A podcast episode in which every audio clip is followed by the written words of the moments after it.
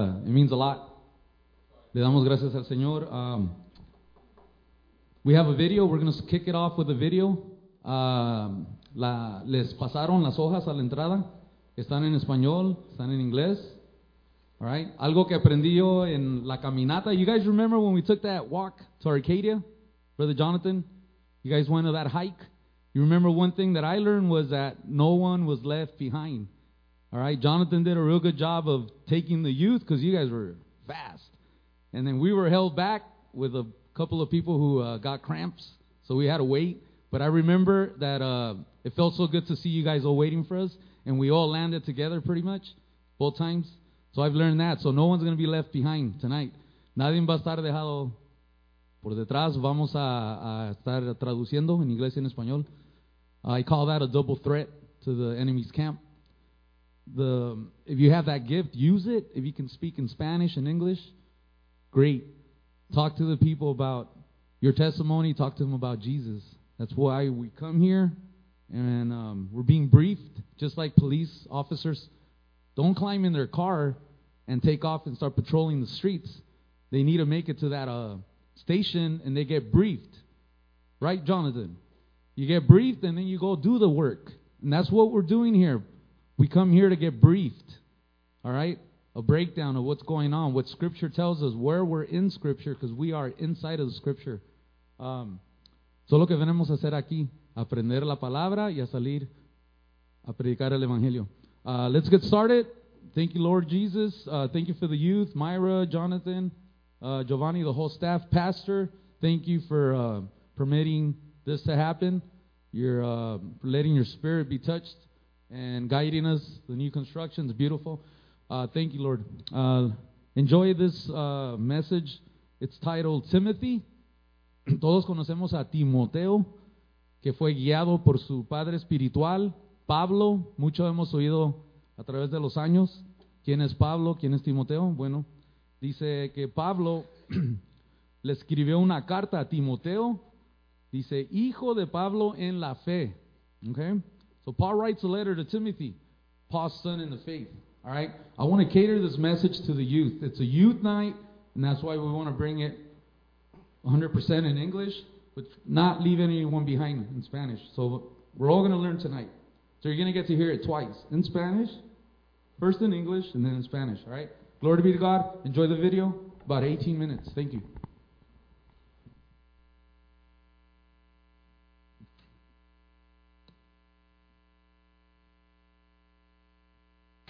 It is vital that spiritual pursuits take first place in life.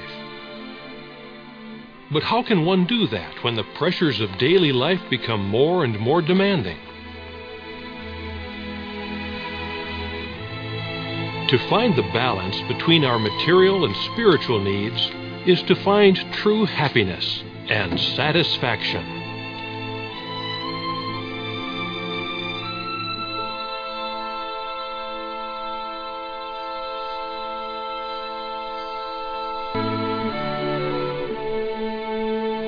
Julius, are you coming to the gathering tonight? I've been looking forward to it all week. Everyone will be there. Oh, the gathering.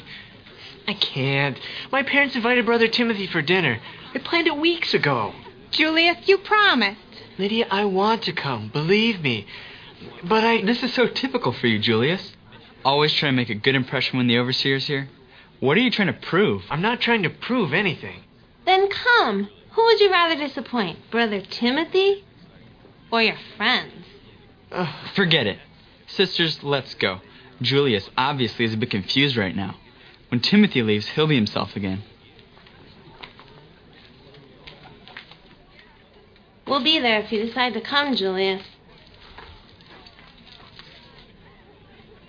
Excuse me, friends. Hello, Julius. Have your parents left? I'm sorry, Brother Timothy. What did you say? Have your parents gone home already? Yes, they went ahead to prepare dinner.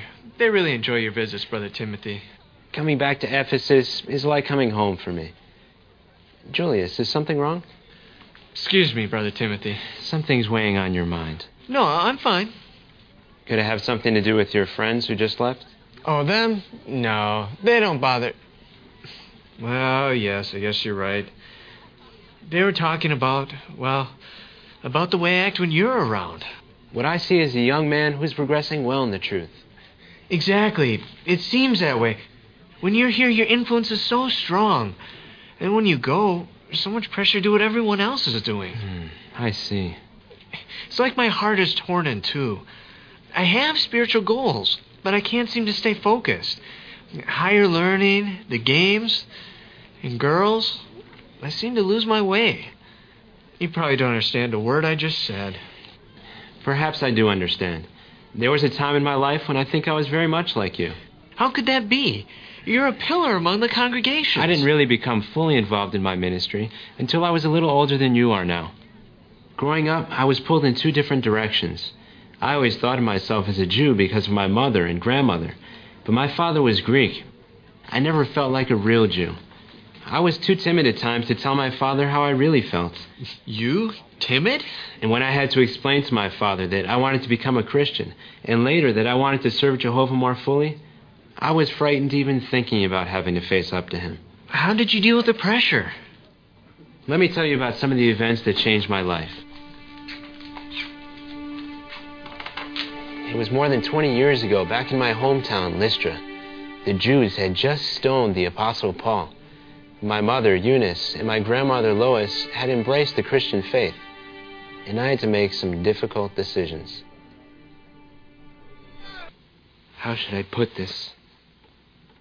Do you have any regrets? Regrets? no, my son. Even in my darkest moment, I have never regretted my choice to give up worldly fortune and fame. It was useless. I consider it as mere refuse. I only regret not having given it up sooner. Yet, look at what you've lost. No, look at what I've gained. For 13 years, I've enjoyed the privilege of strengthening our brothers. I've helped form new congregations. I've seen crowds of disciples everywhere turning to the Lord. Regrets? No, Timothy, I have no regrets. Not even after enemies of the truth beat you mercilessly? Timothy, do you consider Jesus to be a model for us to imitate? Of course. Before coming to this earth, what was his position? He was God's master worker, happy before God all the time. And then what? He delivered us from sin and death. Right, but not before giving up everything and becoming a slave. He was viewed as a despicable blasphemer, an accursed criminal worthy of death. Was all of that in vain, a failure? Of course not. So self sacrifice results in great gain, does it not? It's not a life wasted. It's a life lived to the full. It's a life lived with the only worthwhile purpose. But Jesus was God's Son, and his purpose was so noble. That's true. But is our purpose any less noble when compared to the mold this world tries to squeeze us into? What are the nations eagerly pursuing? Prominence, glory. Athletes gain great fame and a great deal of money. Fine. Let me test your memory.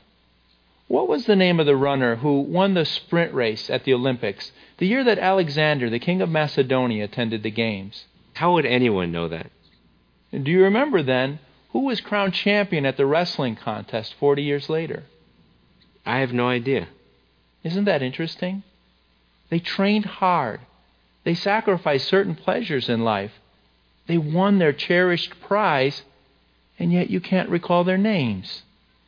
Now, let me ask you what was the name of someone who, as a little boy, began serving at Jehovah's Tabernacle? Now that's easy. Samuel. And what about the young woman who was a queen in Persia and put her life in danger for Jehovah's people? That's not difficult either. Esther, the cousin of Mordecai. Why do you remember those names? Because they're in the holy writings. Yes, but why are they there? What do Samuel and Esther have in common? They were devoted to God. And they were self sacrificing. Would you say that their life of self denial led to failure? Failure? No. I'm certain that their names are written in the book of life. Whatever they sacrificed to serve Jehovah, do you think it was worth it? I think I see your point, Brother Paul. So Paul. if we use. The sisters have prepared more provisions than you and I will ever need. My dear sisters, we will always remember your hospitality and love. Our love and our prayers go with you, Paul. My son, remember what we discussed. I won't forget it.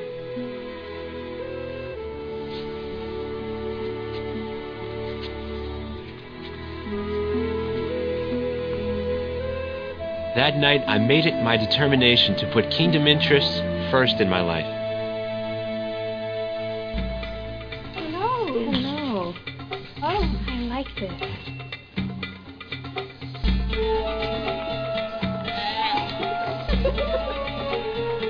The next day at the marketplace, I wanted to share this good news with my best friend, Jonathan.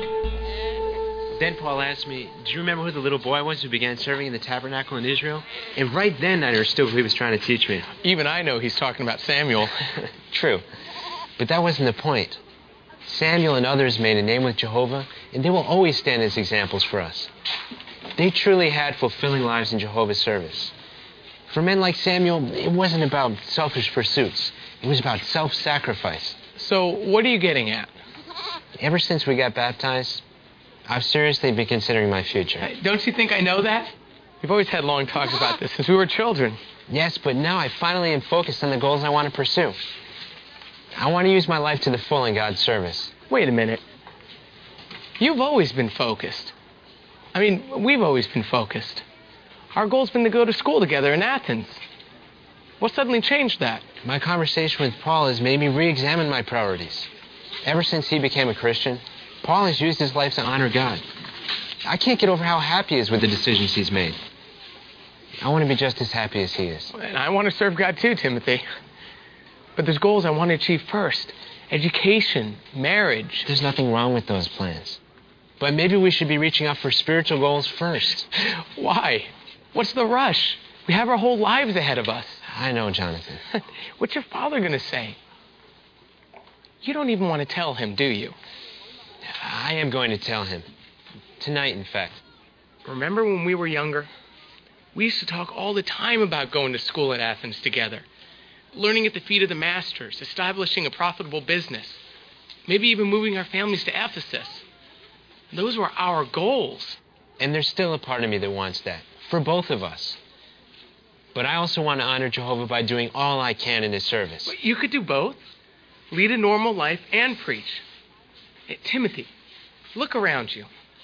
I mean, there are great opportunities ahead. Look at this prosperous nation. Yes, look at this nation and see how many need to hear the good news.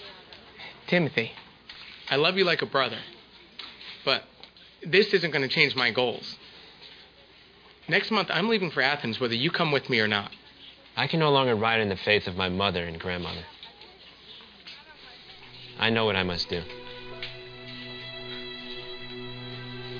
God's blessing, Timothy. I have to go. Be well. You too, Jonathan.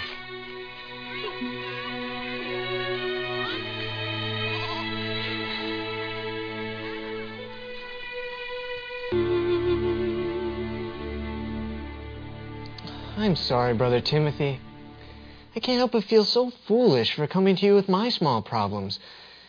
What you went through, I never knew. So many of our brothers are going through far worse. Did your father ever speak to you again? Certainly. In fact, he allowed me to pursue my goals. And he always supported our household while he was alive. He was a good man. So, how long was it before you traveled with Paul? Some years later, after I lived in Iconium for a short time. Traveling with Brother Paul was quite a blessing. But before the blessing came other tests.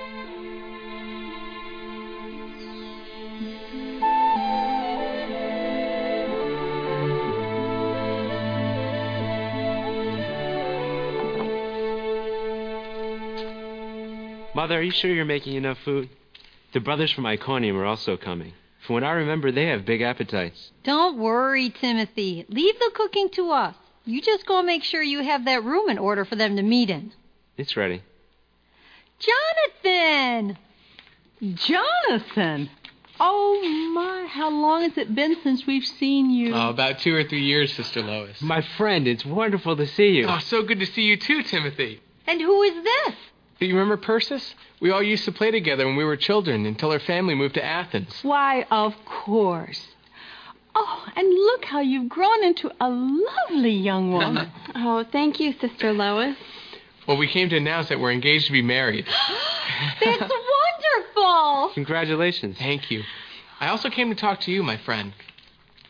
It's been so long since we've been able to talk face to face. I read every one of your letters, Jonathan. There's so much in those letters I couldn't tell you, Timothy. I can't even begin to describe what it was like being in Athens. The education I received just opened my mind. I got my experience in Iconium and. Are you serious? I'm talking about a higher education in Athens. You have heard of it, haven't you? The games, the theater, the great teachers. Remember, I was planning on going there with you. But Iconium. Now that was an experience. The congregation there gave me my real education. What a joy it was to see young ones making the truth their own. Well, if they wanted to see another follower of Jesus, they had to look no further. They had Timothy in the flesh. Actually, I learned more than they did. Oh, please. You don't know what a real education is till you go to a place like Athens. I'm ready for anything the world throws my way. Sounds like things have worked out for you.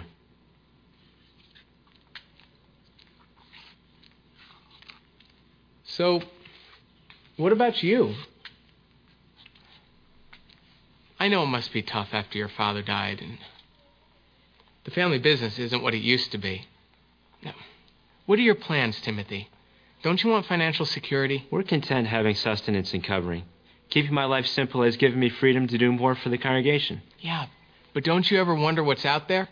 There are times when I think about having more. But I found that true to the Master's words, giving a God service brings real happiness. You always have struggled to maintain your spiritual priorities, and for that I do admire you. But as for me and my household, we're moving to Ephesus. Really? I met this prominent Christian from Ephesus who is in Athens on business. His name is Philetus, and he's got this thriving trading company, and he asked me to join.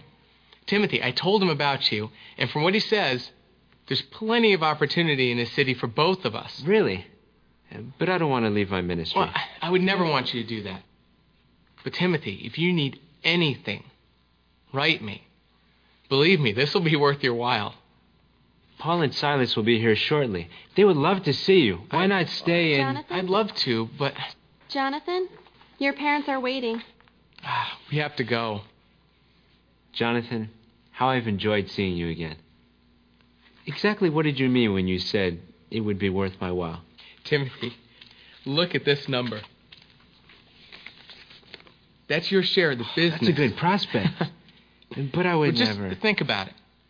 Remember what I said, though. If you need anything, write me. Jonathan, we really must go now. Yes, dear. Timothy, we can be a great team. Believe me, this will be worth your while, my friend. Who knows, Jonathan? Don't forget about us here in Lystra.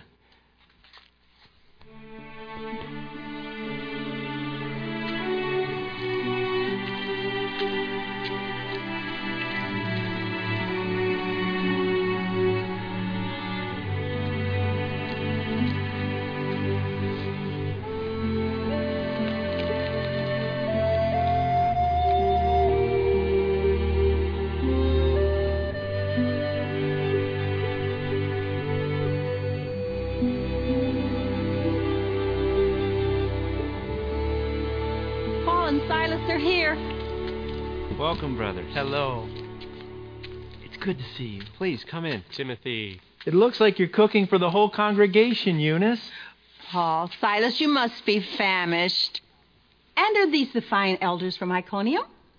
Timothy always speaks so fondly of the brothers in your city. We were so happy to have him. Timothy, we've been talking about you. You have, Brother Silas? Yes, Timothy. We've been hearing good things from the elders both in Lystra and in Iconium. Your faith and devotion are evident in this congregation. You've gained the brothers' respect in Iconium as well. What are your goals, Timothy? I love the congregation here in Lystra. But there's so much to do in the Lord's work beyond our city. I plan to talk to you and Brother Paul about making myself available to do more. I'm glad to hear that, Timothy. You've matured spiritually since we left. What has it been? Three years now. Let me ask you about something that the brothers and I have discussed at length and prayed about. What is it, Brother Paul? We need help as we preach the good news among the nations. We'd like you to join us in the missionary work. Me? I, I, I'm speechless. so you are. But will you accept the assignment? This is what I've prayed about for years. But with my father gone, and both mother and grandmother in need, it may not be the best time. Timothy, this is an answer to your prayers. We've spoken to the Lystra body of elders. They've lovingly agreed to assist your family if necessary in your absence. Your father did not leave us with nothing. We'll get along with Jehovah's help. What about you, grandmother? Timothy, we'll be just fine. Let God use you to the full. Will you accept the assignment, Timothy? How could I reject such a privilege? But, Mother, you sure? When I left for Iconium, Father was here. Now? My son, we will miss you terribly, but nothing could make us happier. You're leaving for the best reason of all, and that's to serve God more fully.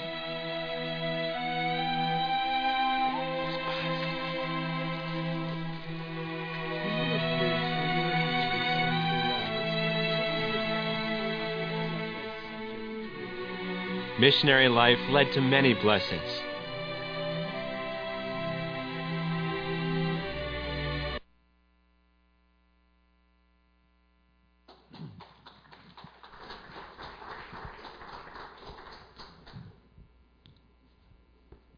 Thank you, Jesus. We just want to pray. We thank you, Lord, Father, for um, this moment, for letting us, Father, Lord, understand more of your word. Father, Lord, guide us through your Holy Spirit. May we, uh, Father, Lord, be able to take this word, Father, Lord, apply it to our lives. And, Father, Lord, uh, leave this place different, transformed, Father, Lord, by your word through your Holy Spirit. We thank you, Lord. now, if you want to bring out your uh, pamphlet, we're going to get started. We're going to read. Uh, 1 Timothy chapter 6, verse 11, verse 12. It's chapter 6, verse 11 through 12.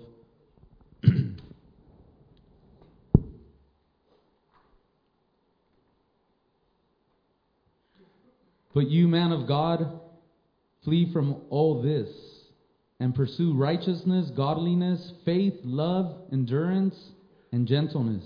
Fight the good fight of the faith. Take hold of the eternal life to which you were called when you made your good confession in the presence of many witnesses. That's the letter written from Paul to Timothy. Primera de Timoteo 6, 11, 12 ver, um, dice de esta manera, tú en cambio, hombre de Dios, huye de todo eso y esmérate en seguir la justicia, la piedad, la fe, el amor, la con, constancia y la humildad. Pelea la buena batalla de la fe. Haz tuya la vida eterna a la que fuiste llamado y por la cual hiciste aquella admirable declaración de fe delante de muchos testigos. Esta es la carta escrita de, de parte de Pablo a su hijo de fe, Timoteo. Timothy, now we're going to give uh, some information just for you to know who Timothy was. Timothy was given an overwhelming responsibility at a young age, probably in his 30s. He has been given the task of leading the only church that was in the great city of Ephesus. That's what you've seen in the movie. And in the letter, Paul has been laying out to Timothy exactly what that responsibility involves.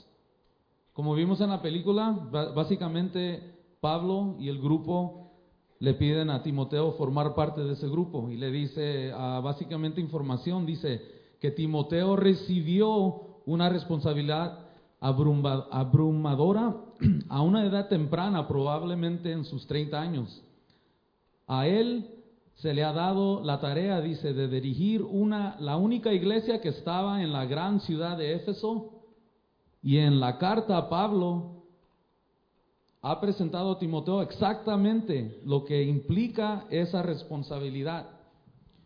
Ahora vamos a ver esas responsabilidades. Hay seis que le dejaron notadas. Vamos a empezar con ah, el primer punto en inglés. First point Timothy has to stop those who are teaching false doctrine. Second point he has to sustain his own ministry of the word and of public prayer. Third point he has to lead the others and the other churches.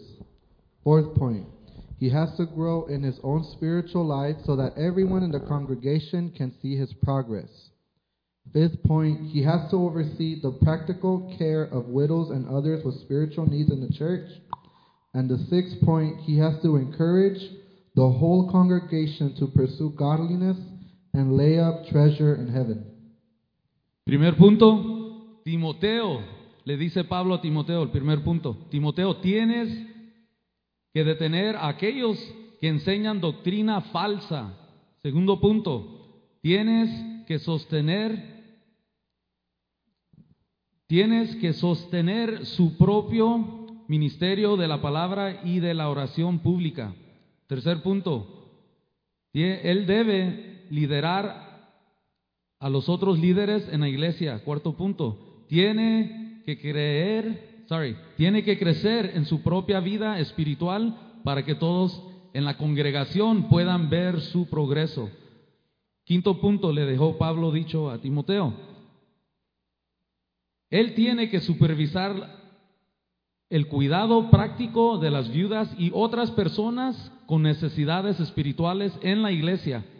Sexto punto, tiene que alentar a toda la congregación a buscar la piedad y acumular tesoros en el cielo. Esa es la tarea que le fue dada a Timoteo por parte de Pablo. Vamos a la segunda página.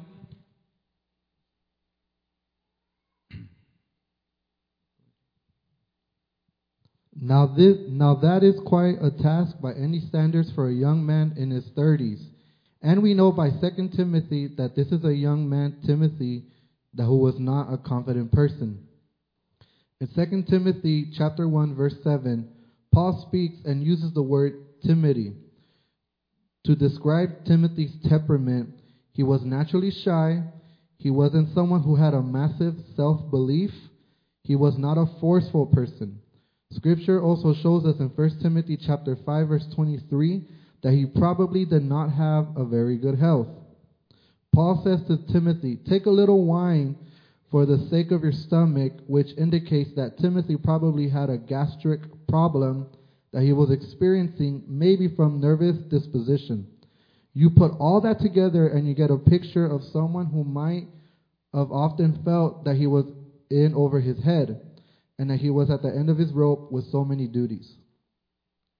You guys understand that? That is why he was probably given wine. He was scared. He was timid. Ahora bien, es una tarea bastante difícil para un joven de 30 años, dice.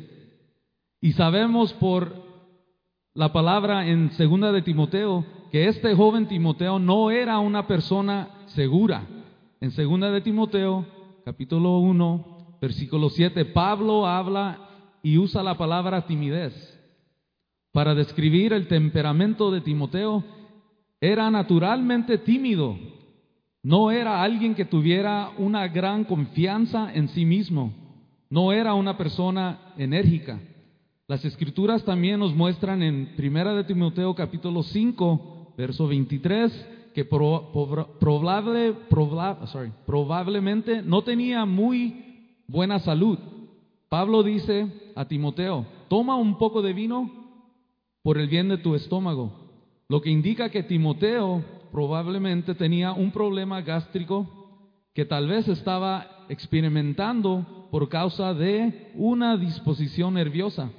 Al poner todo eso en conjunto, tienes la imagen, una imagen de alguien que a menudo podría sentir que estaba sobre su cabeza y que estaba al final de su cuerda con tantas tareas. perhaps there have been many times in your life where you have also struggled with what God has trusted you to do. You have maybe said, How do I sustain everything that God has called me to do year after year? How am I supposed to find the energy to live a godly life in the midst of all the pressures that are coming in on me right now? Perhaps we'll, we're applying the message now to the congregation. Perhaps you, it says, have been passing through the same storms, so the, through the same struggles. But God has trusted, He's put His trust in you. Dice, quizás ha habido muchas veces, aplicando el mensaje ahora a la congregación, quizás ha habido muchas veces en tu vida en las que también has luchado con Dios, a conf-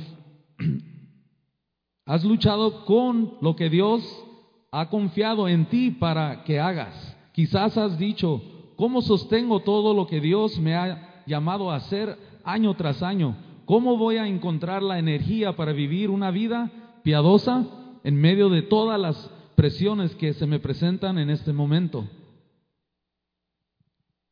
After sharing with you and describing the size of the task that was given to this young man Timothy, we see Paul writing to someone he knows very well, his son in the faith, Timothy.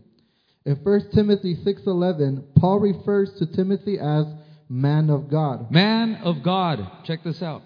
Paul could have used Timothy's name to refer to him, but instead he refers to him as man of God. This surely caught Timothy's attention and, may, and might have made him ask why Paul was referring to him as man of God. Being that Timothy knew the Old Testament very well, he knew that God only used this title, man of God, only in a few occasions in the Old Testament. Here are some examples of men that were described as man of God in the Old Testament. This is page three. We're on page three. Number one, Moses. Number two, Samuel. Number three, King of da- King David. Number four, Elijah. And number five, Elisha.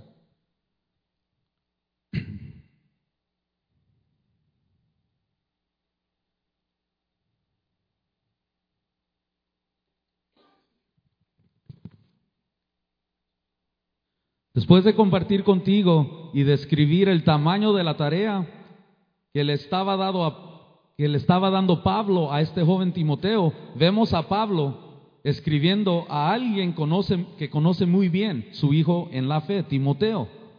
Pero dice en Primera de Timoteo 6, Pablo se refiere a Timoteo de una manera diferente y le llama hombre de Dios. Pablo podría haber usado el nombre de Timoteo para referirse a él, pero en su lugar se refiere a él como hombre de Dios. O sea, no usa su nombre, no se refiere a él hacia Timoteo, sino que por esta vez le nombra hombre de Dios. Esto seguramente llamó la atención de Timoteo y pudo hacerle preguntar por qué Pablo se refiere a, a mí, a él, como hombre de Dios. Siendo que Timoteo conocía muy bien el Antiguo Testamento, sabía Dios, sabía que Dios solo usó el título hombre de Dios solo en algunas ocasiones, como vemos en el Antiguo Testamento. Aquí hay un ejemplo de hombres que se describen como hombre de Dios en el Antiguo Testamento. Primera persona es Moisés, segunda Samuel, rey David, Elías y Eliseo. Solamente en esas veces ah, se refería Dios a estos personajes como hombres de Dios. Pero ahora ahí se encuentra Timoteo siendo llamado hombre de Dios. Now, do you think for one minute that this timid guy with a nervous temperament and a bad stomach would wonder if he belonged in the company of all these men? But do you see that the importance of this, Paul is saying, Timothy, I want you to remember who you are. You are God's man. That who you are, and I want you to think and to speak and to act and to live not as you are by nature, but in who you are by God's grace. You are God's man. What about you, young person, or young man, young woman? Do you think do you think you belong in the company of the men and the women of God? Yes, you do. Ahora crees que por un minuto que este chico tímido, con un temperamento nervioso y un mal estómago, se preguntaría si pertenecía a él, a la compañía de todos estos hombres. Pero, ¿ves la importancia de esto? Dice Pablo. Timoteo, quiero que recuerdes quién eres tú. Tú eres el hombre de Dios. Eso es lo que eres y quiero que pienses, que hables, que actúes y que vivas no como eres por naturaleza, sino en quién eres por la gracia de Dios. Eres el hombre de Dios. Y tú, joven, que estás aquí en esta noche, ¿crees que tú perteneces a esa compañía de hombres de Dios? Dios te eligió, Dios dice sí. Y hay instrucciones ahora las cuales el Señor nos quiere ah, enseñar para poder vivir esa vida y ser un hombre de Dios y mujeres también de Dios. Amén. First instruction how to be a righteous man of God. Right and usness or righteousness means doing what is right in the sight of God and man that when men see they see that I'm living a righteous life. Righteousness speaks of an outward holiness that is recognizable as an evidence of salvation. Righteousness results from a love of the Lord and an obedient heart when we yield to the Lord. Let's go through those one more time. Go ahead, Joe. First instruction, how to be how to be a righteous man of God. Right and usness means doing what is right. If we break down that first word, righteousness, if you break it into syllables, what's the first word you get? Right. That's why it's divided. Righteousness, righteousness, okay? Which means doing what is right in the sight of God and man, that when men see, they see that I'm living a righteous life. That's the outward appearance. Okay, then it speaks of an outward holiness that is recognizable and evidence of salvation. All right, the way you speak. Righteous results from a love of the Lord and an obedient heart when we yield to the Lord. We must yield to the Lord. Hallelujah. There are three kinds of righteousness in the Bible. Number one, God, who first of all alone is perfectly righteous. Psalm 119, verse 137 says, We're on right- page four. Page four. Psalm 119, verse 137 says, Righteous are you, O Lord, and upright are your judgments. John chapter 17, verse 25 says, O righteous Father, the world doesn't know you, but I do. I do. And these disciples know you sent me. Number two, positional righteousness. This occurs the moment you are born again and you are forgiven of your sins before God in your standing and declared to be righteous.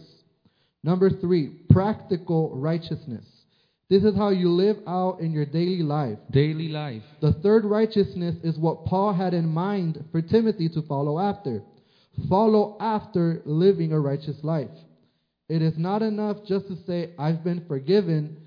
We should want to, or forgiving, we should want to practice it and live it out in our daily life. Primeras instrucciones, cómo ser un hombre y mujer justo de Dios. La justicia significa hacer lo que es correcto a la, vis- a la vista de Dios y el hombre de que cuando los hombres me ven, ven que estoy viviendo una vida justa. La justicia, dice también, habla de una santidad externa que es reconocible como evidencia de salvación.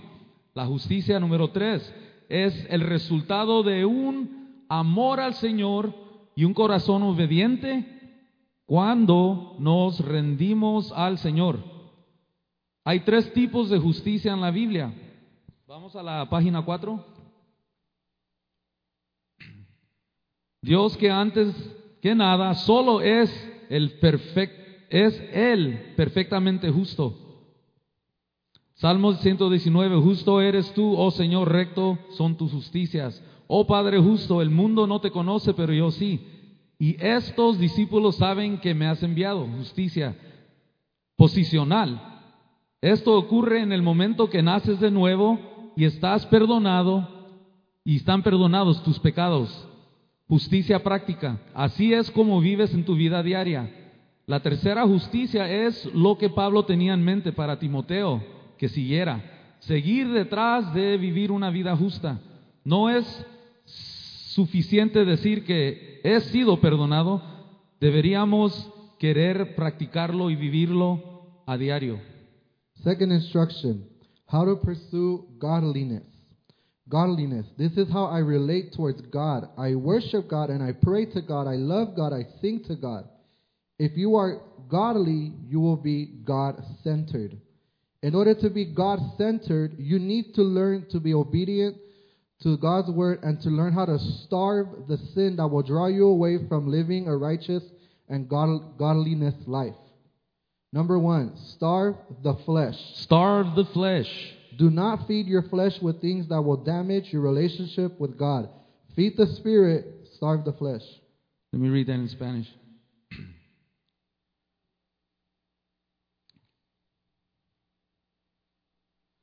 Segunda instrucción, cómo perseguir la piedad. Piedad.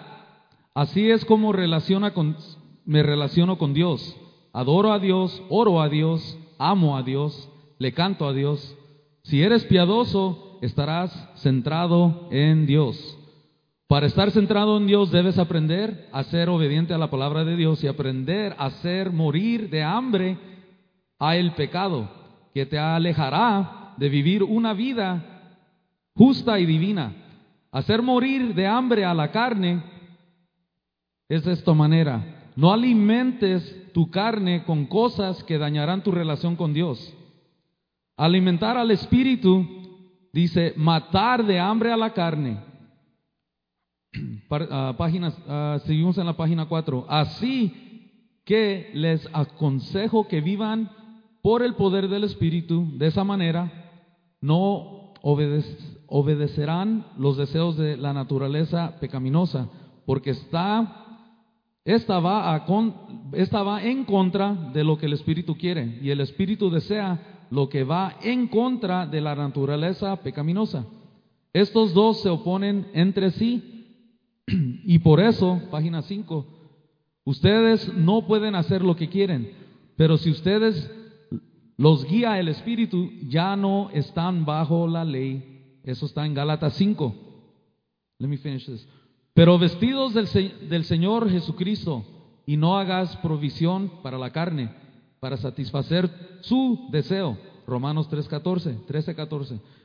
Porque los que son de la carne piensan en las cosas de la carne, pero los que son del Espíritu en las cosas del Espíritu. Romanos 8:5.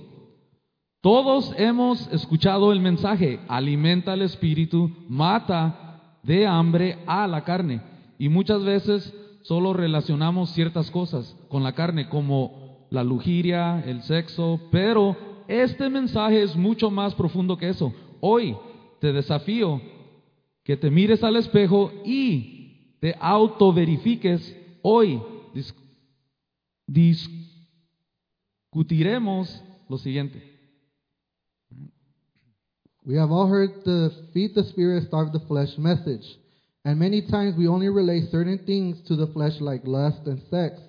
But this message is much deeper than that. Today, I challenge you to take a look in the mirror and do a self check. Today, we will discuss the following. Number one, what is considered the flesh? Number two, am I feeding my flesh? Number three, how am I helping my flesh to grow? Number four, how can I starve my flesh? And number five, how can I feed my spirit? Vamos a repasar qué se considera la carne. Número dos, estoy alimento mi car- alimentando mi carne. Número tres, ¿cómo estoy ayudando a que mi carne crezca? Número cuatro, ¿cómo puedo matar de hambre a mi carne? Número cinco, ¿cómo puedo alimentar mi espíritu? Okay, meet the flesh. He's an ugly thing, isn't he? This ugly thing here. Your question may be, who or what is he exactly? The flesh is the physical you. It is your it's your body. The flesh desires and wants things that go against Christ and his word. He has the nature of sin. He is disobedient. He wants to live for his, for himself or herself instead of for Christ. He seeks his own pleasure over God's. He will control you if you are not born again and constantly renewing your mind with the Word of God. He initiates wrong thoughts that manifest into sinful actions. His nature is to do things that dishonor God and displease Him. He is a distraction. He wants your focus on Him and not on Christ. He can be very cunning, misleading, and deceitful. He will say things like, No one will know. You're human. Everyone does it. And he knows that being noisy, that nosy, can sometimes cause a disturbance in your heart that will lead you to being focused on the wrong things. He is the anger, the strife, the unforgiveness, the revenge, the hate, the lying, the cheating, the selfishness, jealousy, envy, vanity. He just isn't a good guy. But I do have great news for those of you who are born again. That good news, the good news is that Christ defeated flesh's rule over you when he died and rose again. Amen. Even though the devil tries to tempt us every day, as Christians, we are no longer slaves of the devil, sin, or the flesh. The flesh has no control over a blood bought believer. Hallelujah. Unless you allow him to. You feed it or attack it, give in to it or deny it. It's your choice. Ok, conoce, um, ok, conoce a la carne, que es esta figura que está en la página 6. Te feo. ¿Es una cosa fea? No. tu pregunta puede ser, ¿quién o qué es él exactamente? La carne es tu físico, es tu cuerpo. La carne desea y quiere cosas que van contra de Cristo y su palabra. Él tiene la naturaleza del pecado. Él es desobediente, quiere vivir para sí mismo en lugar de para Cristo. Busca su propio placer sobre el de Dios. Él te controlará si no naces de nuevo y constantemente renuevas tu mente con la palabra de Dios. Inicia pensamientos equivocados que se manifiestan en, ansia, en acciones pecaminosas. Su naturaleza es hacer cosas que deshonran y desagradan a Dios. Él es una distracción. Él quiere que te concentres en Él y no en Cristo. Puede ser muy astuto y engañoso. Él dirá cosas como, nadie lo sabe, nadie, nadie lo sabrá, eres humano, todos lo hacen, y Él sabe que ruidos a veces pueden causar un trastorno en tu corazón que luego te llevará a concentrarte en lo incorrecto. Él es la ira, la lucha y la falta de perdón, la vergüenza, la venganza, el odio, la mentira, el engaño, el egoísmo, los celos, la envidia, la vanidad. Simplemente no es un buen tipo. Pero tengo buena noticia para aquellos de ustedes que han nacido de nuevo. ¿Cuántos han nacido de nuevo? Amén. Esa buena noticia es que Cristo derrotó el demonio de la carne sobre ti cuando Él murió y resucitó. Vamos a página número 7 y ya vamos a acabar. Aunque el diablo trate de tentarnos todos los días como cristianos, ya no somos esclavos del diablo. Esas páginas 7 para uh, para yeah, for English and Spanish. Ya no somos esclavos del diablo, del pecado o de la carne. La carne no tiene. ¿Cuántos pueden decir no tiene? Ya no tiene. La carne no tiene control sobre un creyente comprado con sangre. Aleluya. A menos que se lo permitas. Los alimentas ya sea a la carne, la alimentas o lo atacas, lo cedes o lo niegas. Tú eliges, aleluya. Now that we define what the flesh is and, not, and we now know that it is our choice to feed or starve it, I have a question for you. Are you feeding your flesh? Let's do a self check. Self check. There are many ways to feed your flesh. In gardening, we know that water and sunlight is what causes a plant to grow. This can also be applied to our flesh. Giving into and submitting to the flesh is what is as water is to a plant. It causes the flesh to grow. Be mindful that you are be mindful that the more you feed into the flesh, the more dominant it will become and it will lead you contrary to the word of God. You feed the flesh by focusing on anything and everything other than God. Here are some subtle ways of feeding the flesh. When you, what you listen to, when you or when you listen to, watch things, Watch read things, things, read things. or do things that are not glorifying Christ. Ahora que hemos definido qué es la carne y ahora sabemos que es nuestra elección alimentar o matarla de hambre. Tengo una pregunta para ti en esta noche. ¿Estás alimentando tu carne?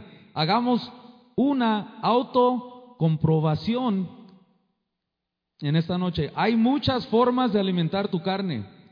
En jardinería, los lepes conocen esto, sabemos que el agua y la luz solar es lo que hace una planta crecer, que crezca. Esto también se puede aplicar a nuestra carne. Ceder y someterse a la carne es como el agua es para una planta. Hace que la carne crezca. Tenga en cuenta que cuando más se alimenta de la carne, más dominante se volverá y lo conducirá en contra de la palabra de Dios. Alimentas la carne al enfocarte en cualquier cosa que no sea de Dios. Ya en la página 8, la página 8 dice, aquí hay algunas formas sutiles de alimentar la carne. Cuando escuchas, miras cosas, lees cosas o haces cosas que no glorifican a Cristo. Y ahí lo ven a esa figura, igual de gordo. For this reason, we must feed our spirit with the word of God, and as a result, our flesh will starve and will have to be led by our spirit. So, first things first, how can I really starve my flesh? It is vital that as a Christian you stay deeply connected to, rooted in, and focused on Christ. We're on page 9. This is the last page. No more half-hearted Christianity. You know what you know what I mean. Half of your heart belongs to Christ, and the other half belongs to well, you fill in the blank. You fill in the blank. Number two, don't entertain the thought. Don't entertain the thought. Colossians 3 2 says, Therefore, since you therefore since you have been raised with Christ, strive for things above, where Christ is seated at the right hand of God. Verse 2. Set your minds on things above, not on earthly things. Verse 3 For you have died, and your life is now hidden with Christ in God. You have died. You have died, and your life is now hidden with Christ in God. We must now we must know how to live a spiritual life and follow the example that Jesus left for us. En la página 8, para los de habla hispana, dice, la carne crecerá y te guiará. Esa es la foto. Ahora abajo vemos tenedor y cu- cuchillo. Por esta razón tenemos que alimentar a nuestro espíritu con la palabra de Dios y como resultado vemos en la página 9 que ese gordo feo está flaco. ¿Por qué? Dice, nuestra carne morirá de hambre y tendrá que ser guiada. Eso es si hacemos eso, comer la palabra.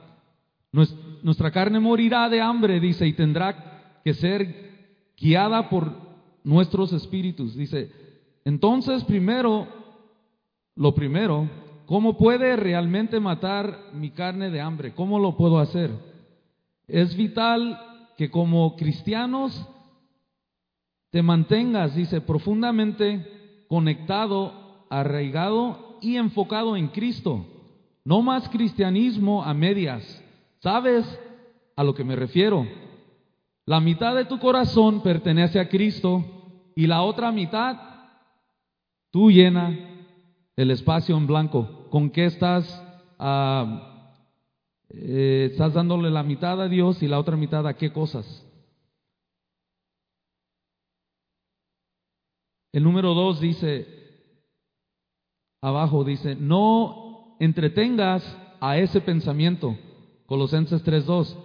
Y vamos a acabar leyendo esto. Por lo tanto, ya que has resucitado con Cristo, lucha por las cosas de arriba donde Cristo está sentado a la diestra de Dios. Pon tu mente en las cosas de arriba, no en las cosas terrenales, pues moriste y tu vida ahora está escondida con quién? Con Cristo en Dios. Debemos saber cómo vivir una vida espiritual y seguir el ejemplo que Jesús nos dejó. Now going back to, uh, don't entertain the thought, youth. I've been a Christian for 24 years, and um, it took maybe 20 years for me to understand that uh, I was an entertainer. I used to entertain people with music. All right? When I came to this house, the Lord flipped the whole thing around on me, and it was hard to worship because then I would hear people, you know, applauding, uh, clapping, and and it, it, I had to draw that dividing wall between what it was to praise God and not let those hand claps come in my direction. All right? I started learning the word and knowing that all that clapping was for him, not for me. But because I used to entertain people, down the line I understood one thing that I could not uh, any longer entertain people with my worship. And that all those thoughts from my past life, all right, they would come and sometimes entertain me. It's kind of like like you having a an item in your hand. It could be a tennis ball or anything, and you start doing this. Look, this is entertaining. You're just tossing it from hand to hand, right? And you're like, day gonna be all about? Without you even noticing, you're moving that item side to side. Well, you know what? Sometimes thoughts come to your brain, to your your um, to your spirit, and they start reminding you of your past. Okay, so basically, the Lord gave me a, a clear vision that I could not no longer entertain those thoughts. I, I had to learn how to just take them out right there and then, just stop it, boom, all right, and let the Spirit start uh, guiding me. But it all came through reading Scripture, all right. That's the main focus. Um, I just want to show you some pictures. And the reason why I'm your brother, I'm wearing the same shirt you guys are wearing, all right? Remnant Rising, God has called us. I want to show you some pictures up on the screen. This is where I live. This is where the Lord started working. This is where we lived. Victor did also. That's our house. And I'm going to show you how things started to work. My mom got us involved in worship in that church building. That's where I used to sing. You're going to see now another photo from the inside. That's the inside of the of the church, of that building. That's where we all started singing. God called us. My mom put us in there, and we started singing in the choir without us even knowing. We're all signed up already. So we started praising God there, and then the Lord started a band, and we, not the Lord, sorry, we started a band. My brother started a band, and that's the place where we used to spend hours practicing, not knowing that the Lord was going to call us to this. And look what the Lord did a 187. Look what He did now. On the next photo, He brought me here, right back to the house of the Lord. All right? And let me tell you something. You are inside of that building right now. What's God going to do with your life? That's my question. All right, I've talked to many of you.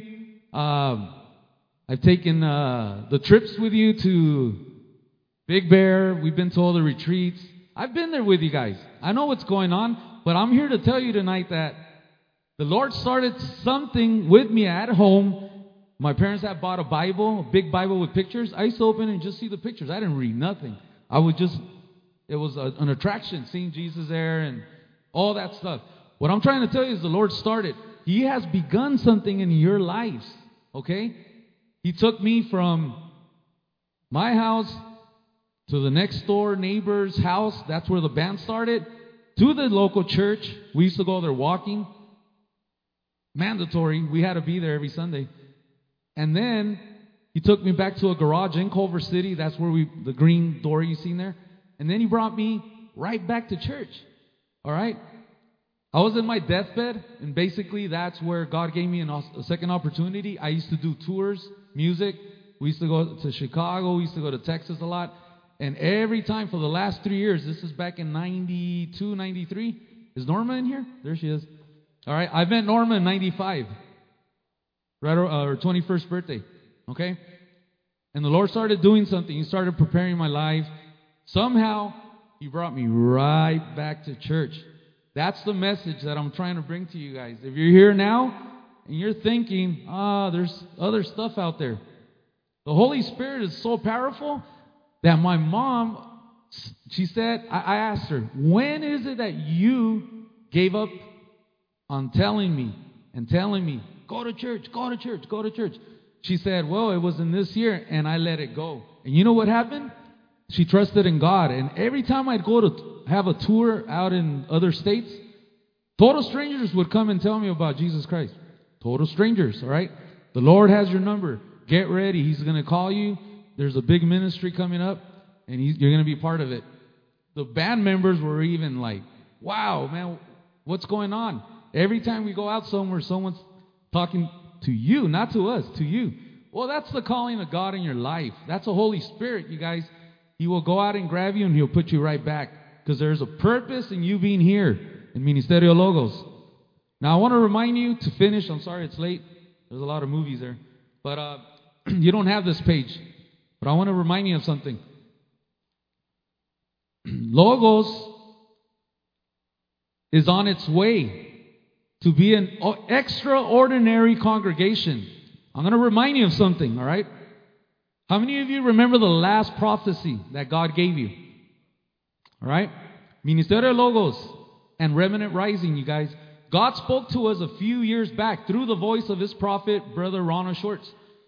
And God said to this congregation that this congregation was on its way, on its way, you guys, it's on its way to becoming an extraordinary congregation.